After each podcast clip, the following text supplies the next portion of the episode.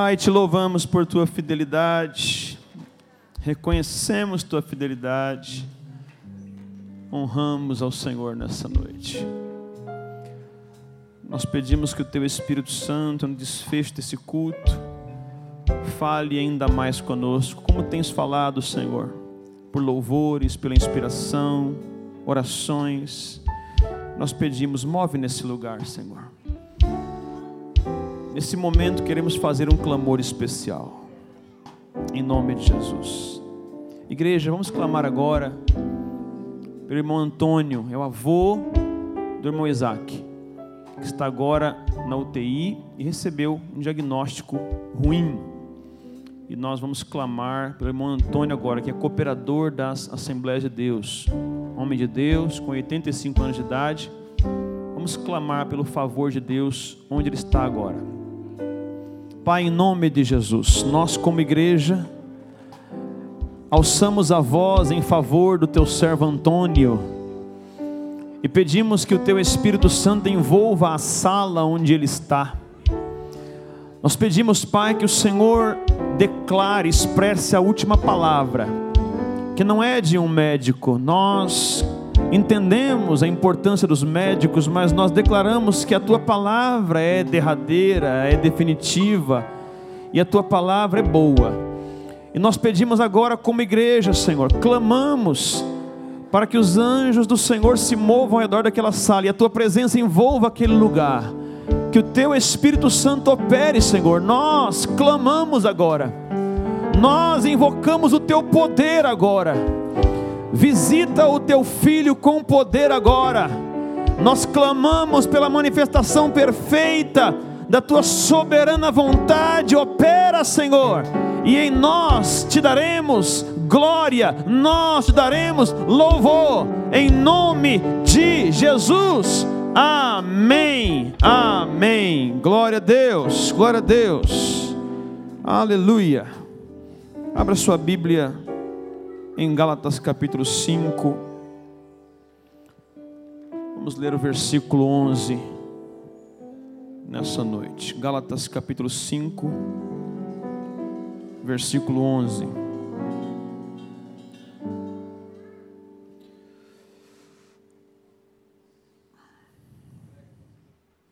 Eu, porém, irmãos, se prego ainda a circuncisão, por que sou, pois, perseguido? Logo, o escândalo da cruz está aniquilado. Logo, o escândalo da cruz está aniquilado. Diga, o escândalo da cruz. Pode se assentar.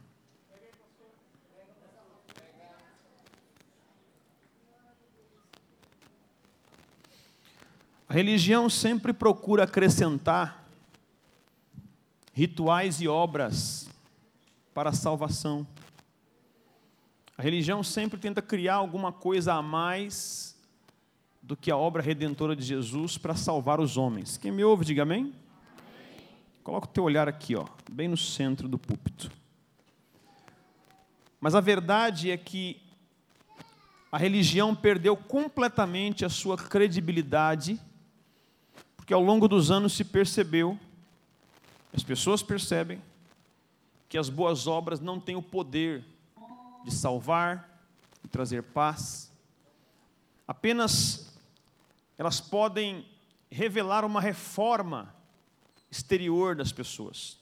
Aliás, toda religião, sem exceção, ela tem uma natureza reformadora ela reforma a conduta, ela reforma a ação das pessoas, ela muda.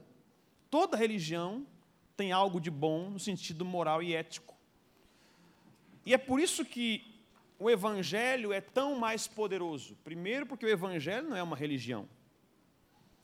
E segundo, porque o Evangelho e a mensagem do Evangelho diz que nós não somos salvos por obras. Já chego lá. Mas Paulo está aqui conversando e exortando os irmãos de uma igreja que aprenderam o evangelho direitinho, correto, como deve ser. Mas aí começaram a ouvir outros pregadores que não Paulo, que divergiam da pregação que eles ouviram originalmente. E Paulo está muito irado aqui. Você observa no capítulo 3 de Gálatas, que Paulo diz: ó oh, insensato. Então, estão flertando, não é o evangelho que eu ensinei. Então, Paulo exorta e diz que o tipo de evangelho dele, que ele prega, estava causando perseguição a ele, porque ia contra a religião, em cuja ideia estavam as obras no centro. Então, Paulo fala que o evangelho, ou melhor, que a mensagem da cruz é um escândalo para a religião. Porque a religião tem certeza de que para ser salvo temos que fazer alguma coisa.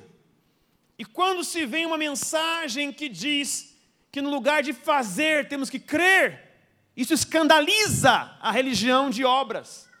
Então Paulo chama isso de escândalo da cruz, mas a palavra, o termo escândalo da cruz é mais abrangente. Por que a cruz é um escândalo? Por que essa mensagem escandaliza o acadêmico, escandaliza até o religioso, escandaliza o filósofo, escandaliza o cientista, escandaliza tanta gente que não crê. Por que essa mensagem da cruz é tão incompreendida? Por que a cruz é um escândalo? Em primeiro lugar, é um escândalo porque confronta o mundo de deleites. Já começa por aí. A mensagem da cruz confronta o mundo dos deleites, dos prazeres, porque a cruz fala de renúncia, de abdicar, de deixar. Em Lucas 9, 23, Jesus disse: Se alguém quiser vir após mim, renuncie-se a si mesmo, tome sobre si a sua cruz e siga-me. Ou seja, não dá para ser seguidor de Jesus sem tomar uma cruz. E sobre esta cruz está você. Sobre essa, essa cruz estão os teus desejos, suas inclinações.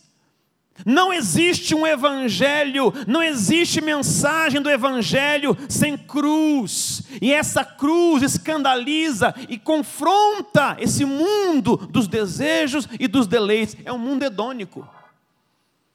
É um mundo dos prazeres. Esse hedonismo clássico da filosofia, ele chegou muito forte em nossa geração. Quando Alexandre o Grande começou a difundir isso com força em sua época, ele não imaginava como esse tempo, essa época, seria uma época do hedonismo a ideia do prazer. Se dá prazer, pode. Se dá prazer, é lícito. É por isso que o Evangelho, a mensagem da cruz, é um escândalo pois confrontam um mundo de prazeres e deleites. 2 Timóteo 3,4 diz que essa geração seria assim, mais amigos dos prazeres do que amigos de Deus. Paulo profetizou dizendo que chegaria um tempo em que os homens seriam mais amigos dos deleites do que amigos de Deus. Então você tem que fazer uma escolha hoje. Ou você quer se deleitar em algo que a sua consciência sabe que não está em Deus, ou você é amigo de Deus. O Evangelho confronta o mundo dos deleites. E Paulo disse que esse tempo chegaria e já chegou. E o problema que muita gente não entende é que uma vida de deleites redunda em uma vida de fracasso. Quem se entrega ao deleite, ao prazer, e não se dá a responsabilidade ao bom senso, não prospera. Isso é um princípio também. Está escrito em Provérbios 21, 17: necessidade padecerá o que ama os prazeres. Eu não estou dizendo que Deus priva o homem de todo o prazer, eu já falo sobre isso. Mas quem ama o prazer em detrimento, por exemplo, do trabalho, vai empobrecer. Quem ama o prazer em detrimento das responsabilidades sociais vai passar necessidade. Isso é um princípio da palavra. Quando Jesus fala a respeito do semeador que saiu a semear, ele fala de quatro sementes em quatro solos. Uma semente em quatro solos. Ele chega num solo e fala assim: a semente sufocada pelos deleites da vida. Tem pessoas que ouvem o Evangelho e recebem, e desce para o coração. Mas quando ele pensa que essa mensagem confronta um deleite, um prazer que ele tem, ele prefere trocar o Evangelho pelo prazer. Não faça isso. Não faça isso. A semente caiu no teu coração.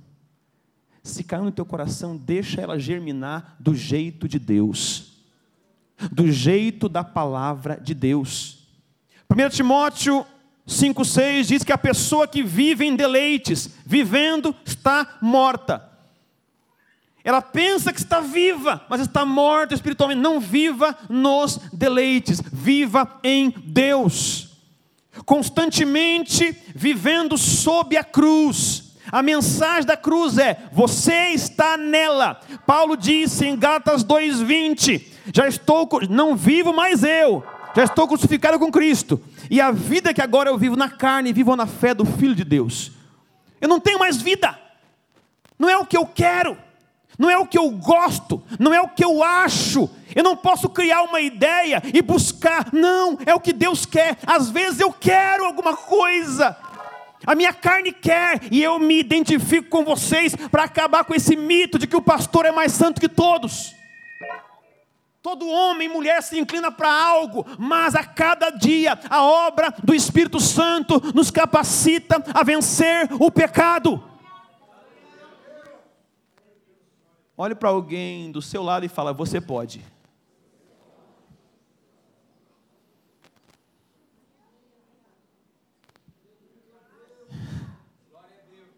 O salmista diz no Salmo 37, verso 4: Deleita-te também no Senhor, e Ele concederá o que deseja o teu coração. Se deleita nele. Como é que eu venço o pecado nessa vida? Troque um deleite por outro. Encontre deleite, não obrigação e dever nas coisas de Deus. Como assim? Enquanto congregar, ouvir a palavra, adorar, comungar for um dever sacro para você, o pecado continua tendo poder. Mas no dia em que você encontrar o deleite na oração, o deleite na adoração, o deleite no congregar, esse deleite vai fazer sucumbir o velho deleite. Encontre um novo prazer e substitua o antigo. E sabe, como eu falei, Deus sabe que nós temos prazeres sensoriais. Deus criou isso em nós. Mas em tudo há equilíbrio e o Espírito Santo está em você, ele habita você, para você vencer seus deleites. Ele está em você para ajudar você. E Paulo disse em Gálatas 5: ande no Espírito e você não vai cumprir a cobiça da carne. Andar no Espírito não é só buscar santificação. Andar no Espírito é crer no poder do Evangelho que te santifica.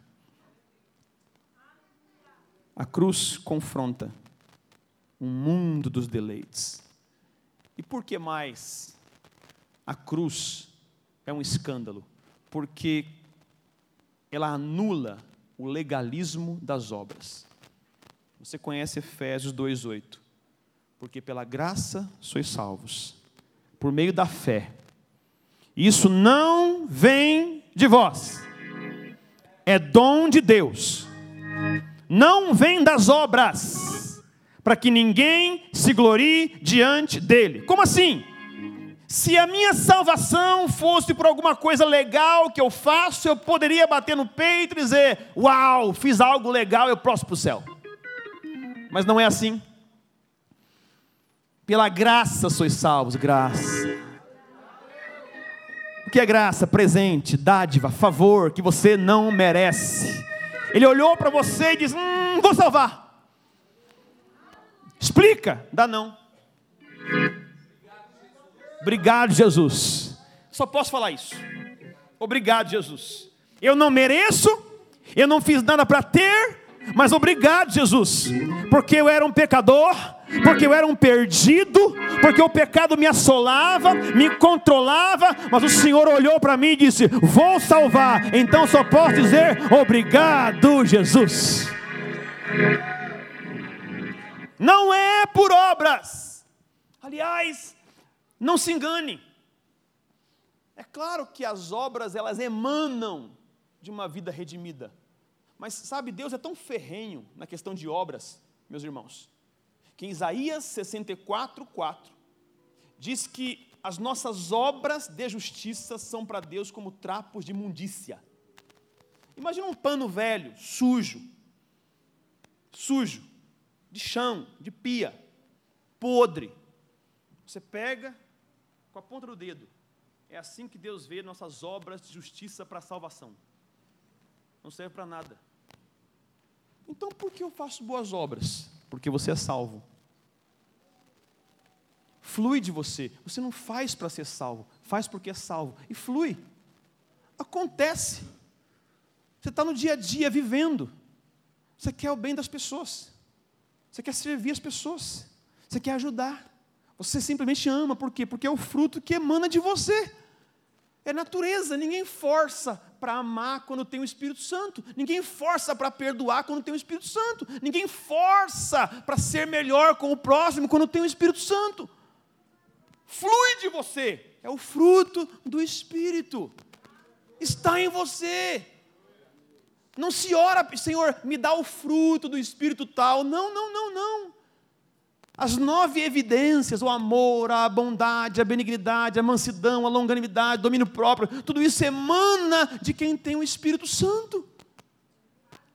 A única coisa que você tem que fazer, no mínimo, é cultivar o que ele está fazendo. Como é que se cultiva? É tão simples isso. Aquilo que você mais nutre em sua vida, pratica, pensa, fala, é aquilo que predomina em sua vida. Isso é psique pura. O que você anda pensando o tempo todo? O que domina a tua mente? O que permeia as suas conversas? O que, que você pensa antes de dormir e quando acorda? Porque se você decidir, deliberar, eu vou pensar nas coisas do alto, o fruto vai brotar de você naturalmente. E não vai ser mais um sacrifício ler a Bíblia. Não vai ser mais um sacrifício orar, vir ao culto, porque você está cheio do Espírito Santo. Romanos 3,20 diz: Nenhuma pessoa será justificada diante de Deus pelas obras da lei. Ninguém naquele dia, quando você estiver diante do trono, você não vai poder falar nada do que fez. Não vai haver uma entrevista para você dizer quantas coisas boas você fez. Você vai estar lá diante do trono, e a única coisa que você vai poder dizer: Eu creio em Ti. Pela graça sois salvos por meio da fé. Eu sempre falo aqui. A fé que você tem em Deus veio de Deus. Você tem noção do privilégio que você tem de estar aqui hoje?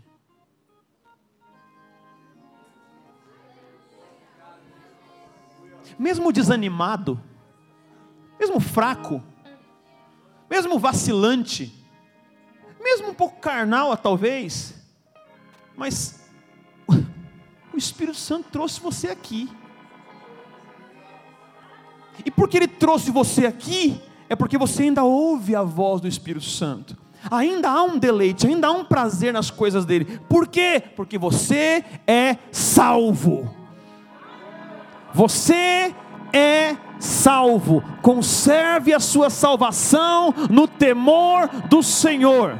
Conserve a sua salvação no temor do Senhor. E eu quero aproveitar aqui, não está no esboço, para lembrar você que daqui a pouco a trombeta vai soar, porque o mundo está de ponta cabeça, tem muita coisa acontecendo, e eu estou vendo que Deus está apressando as coisas. Já, já, a trombeta vai soar, e como Deus está com pressa, eu também estou com pressa. Eu vou pregar, eu vou evangelizar, eu vou santificar, para com futilidade. Está na hora de levantar tua cabeça, levantar teu ministério e começar a fazer a obra do Senhor.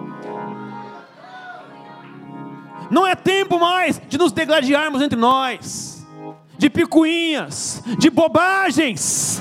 É tempo de buscar ao Senhor com cada vez mais afinco, dedicação e fervor.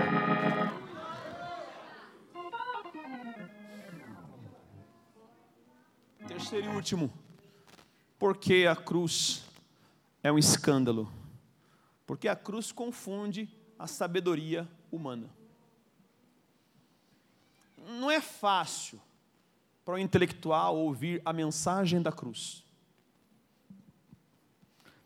1 Coríntios 1, do 21 ao 23 diz: Visto como na sabedoria de Deus, o mundo não conheceu a Deus pela sua sabedoria, aprove a Deus salvar os crentes pela loucura da pregação. Porque os judeus pedem um sinal. A religião sempre quer um sinal, o místico, o transcendente. E os gregos buscam sabedoria, intelecto, razão, lógica. Mas nós pregamos a Cristo crucificado, que é escândalo para os judeus e loucura para os gregos. Então presta atenção. Sabe, eu vou, eu vou falar aqui uma coisa importante, tá? Olha só. Você que tem tido medinho de proclamar o evangelho na faculdade com medo de rejeição, então é um frouxo, viu? Sabe por quê? Porque é claro que vai ter rejeição. Mas deixar de pregar é deixar de alcançar um coração que está com sede. E vai ser vergonhoso você terminar quatro ou cinco anos de faculdade, aí na hora da colação de grau, de pegar o, o, o canudo, você vai lá, aí na, na, na confraternização, você abraça e a pessoa, você era crente? Não passa vergonha não. Que aquela pessoa queria ouvir uma palavra tua. Você com medo de rejeição, não proclamou, não falou. Rejeição sempre há. Cristo, ao pregar, foi rejeitado. Você quer ser 100% em toda pregação e testemunho seu? Prega o Evangelho. Testemunha. Aprenda a encontrar o prazer até na humilhação da rejeição. Aprenda quando você for humilhado numa resposta de pregação, se gloriar no Senhor. Senhor, preguei tua palavra com rejeição e tudo. Se glorie nisso. Se glorie no Senhor, mas não deixe de proclamar o Evangelho. É loucura mesmo. Sabe, as pessoas no ambiente acadêmico, elas estão envoltas numa atmosfera de racionalidade. Elas não querem nada transcendente, místico. Elas querem o empirismo das coisas. E é claro que você não está lá para pregar o Evangelho primeiramente, mas não perca nenhuma oportunidade. E não se envergonhe do Evangelho. E não ceda a ninguém por nota. Não dá tempo mais para esse tipo de frouxidão. Não dá mais. Ou você é, ou você não é. Ou serve a Deus, ou não serve. Em todo lugar que você está, está para brilhar a luz de Cristo, a luz do Evangelho. Não importa se não creem, não importa se zombam, você está lá para ser testemunha de Jesus. Estou acabando. Salvação não está em obras, está na loucura da pregação mesmo. E agora, por que a pregação é louca? Para terminar, por que a pregação é uma loucura? Onde é que está essa loucura toda? É no grito? É no tom de voz? Não. É na encarnação do Logos. É na encarnação do Verbo. Porque na antiguidade havia o conceito filosófico de Heráclito, de que havia uma força cósmica chamada Logos, que era a origem de tudo, a força criadora, o Logos, também chamado de Verbo. E aí, 300 anos depois, vem João, o apóstolo que andou com Jesus, e disse: No princípio era o Verbo, e o Verbo estava com Deus, e o Verbo era Deus ele estava no princípio com Deus. Todas as coisas foram feitas por Ele, e sem Ele nada do que foi feito se fez. Verso 14: E o Verbo se fez carne, e habitou entre nós, e vimos a Sua glória, como a glória do unigênito do Pai cheio de graça e de verdade. Por que a mensagem é louca? Por que a pregação é insana para eles? Porque estamos falando que aquele verbo, aquele logos se fez homem, veio aqui, morreu por nós, nos salvou, nos redimiu, nos resgatou, nos purificou, nos perdoou.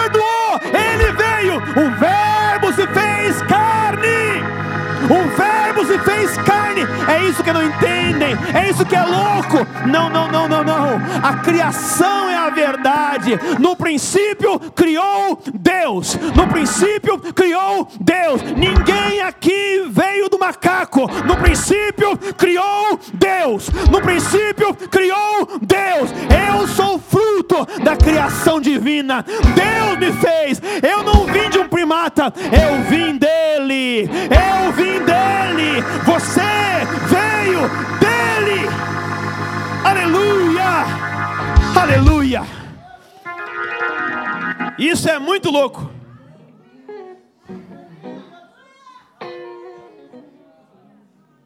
Só que assim, ó, fica um pouco mais louco quando eu falo assim.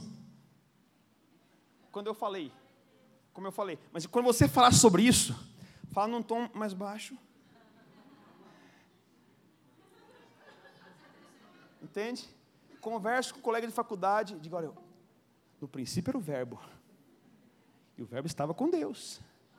E o verbo era Deus. Ele estava no princípio com Deus. Todas as coisas foram feitas por ele. E ó, sem ele, nada do que foi feito se fez. Prega. Testemunha. É muito louco isso mas só que creia no poder do Evangelho. Sabe que tem muita gente que pensa que se convence pela oratória. Não, não. Essa mensagem tem poder por si só. Essa mensagem pode ser pregada por um gagagago e vai ter o mesmo poder. Essa mensagem pode ser pregada por qualquer pessoa com qualquer nível de eloquência, temperamento, vai ter o mesmo poder, porque o poder não está na oratória, o poder está na mensagem. Paulo disse: Eu não me envergonho do Evangelho, porque é, não tem, é o poder de Deus para a salvação de todo aquele que crê. Essa mensagem tem poder, ela é poder. É muito radical isso. Olha, eu desafio você que tem um chamado você que quer pregar, pega uma caixinha, vai na praça e prega essa mensagem. E faz um apelo. Vai ter um, um bocado de gente com cara feia te ouvindo. Mas quando você lançar um apelo da salvação, de repente você vai ver os que estavam com cara feia vindo chorando. E não fica pensando, é, eu sou um pregador mesmo. Não, não, não, não, não, não, não. É a mensagem. Como disse T.L. Osborne, é a mensagem que opera. A mensagem tem poder em si só. E a mensagem de que Jesus veio, ele encarnou. Deus se fez homem. E por que mais que a pregação é loucura? Um Messias crucificado, ou seja, alguém que é esperado para mudar o mundo, vai para a cruz. sem um escândalo. 1 Coríntios 1, 23. Mas nós pregamos a Cristo crucificado, que é escândalo para judeus, loucura para gregos. Ele foi à cruz. Entenda uma coisa: por que Judas se decepcionou com Jesus? Porque Judas esperava, como quase todos, um Messias político. Um cara que viesse para libertar Israel do jugo político romano. Mas quando Judas foi percebendo que não era bem assim, não, esse cara aqui não é Messias, não. Porque ele veio para libertar não só Israel do jugo de Roma, mas a humanidade do jugo do pecado. Então ele veio com a missão primária e primeira de libertar você do pecado, a mim do pecado, a nós do pecado. Mas e o reino? Perguntaram para ele isso, sabe o que ele falou? Interessa. É, Atos 1. Senhor, quando que restaurarás o reino a Israel? Aí ele fala no verso 7: Não vos pertence saber os tempos ou as épocas que o Pai reservou por seu próprio poder. Ou seja, não interessa. Quando eu venho resgatar reino aqui na terra, não interessa. Mas e aí, o que a gente faz? Verso 8: Mas recebereis poder ao descer sobre vós o Espírito Santo. E ser-me-eis testemunhas, tanto em Jerusalém, como em toda a Judéia e Samaria e até os confins da terra. Testemunhas. E para terminar, por que a pregação é loucura? Porque ela fala da vitória sobre a morte.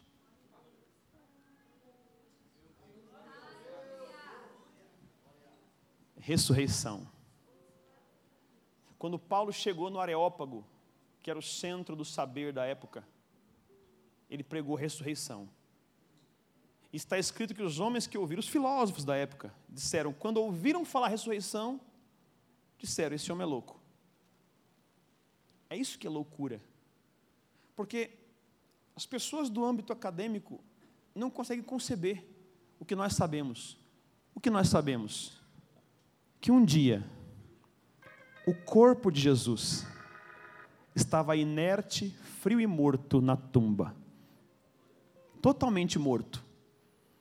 Sem batimentos cardíacos, sem expressão, sem vida, sem sangue. Mas no domingo de manhã, um anjo do Senhor veio e abriu a pedra da sepultura. O Espírito Santo entrou lá, fiquem em pés, fiquem em pés. O Espírito Santo entrou na tumba e impregnou o corpo morto de Jesus. E de repente Jesus começou a ter seus órgãos vitais revivificados, restaurados. O coração de Jesus voltou a bater sem sangue os órgãos voltaram a funcionar. Jesus se levantou da tumba. E quando ele se levantou, estava declarada a vitória sobre a morte. Mas a parte boa é o que está em 1 Coríntios 15, 20. Mas, de fato, olha que ênfase gostosa, mas de fato, Cristo ressuscitou dentre os mortos. E foi feito, e foi feito as primícias dos que dormem. Como assim?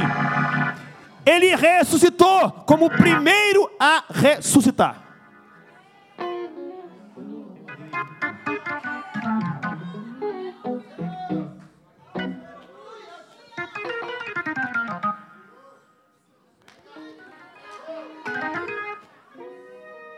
Eu queria mais reação nesse negócio, entendeu? Ele foi o primeiro a ressuscitar, não o último.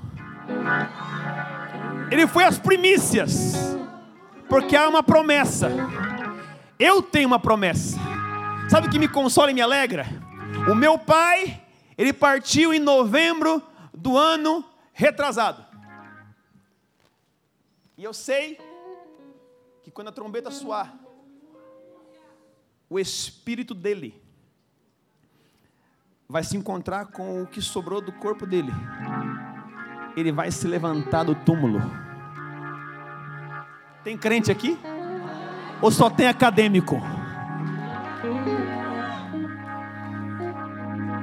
Eu também sou acadêmico, nenhum problema.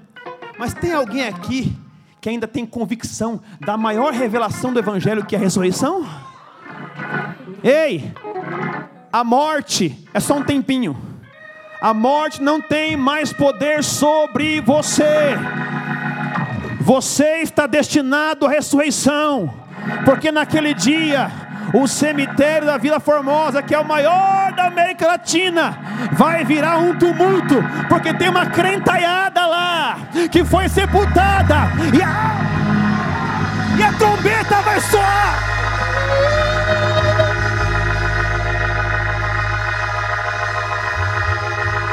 Quando a trombeta soar, eu sei, eu sei que o pastor Diana e tantos outros vão belos, glorificados, exaltados, estar conosco, reunidos para se encontrar.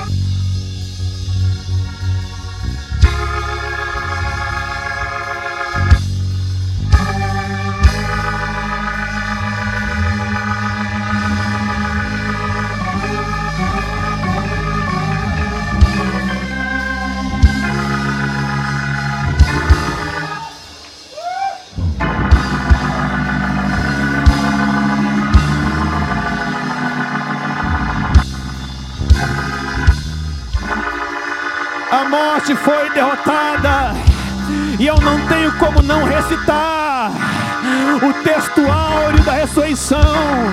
1 Coríntios 15, 51 a 58. Eis que eu vos digo mistério.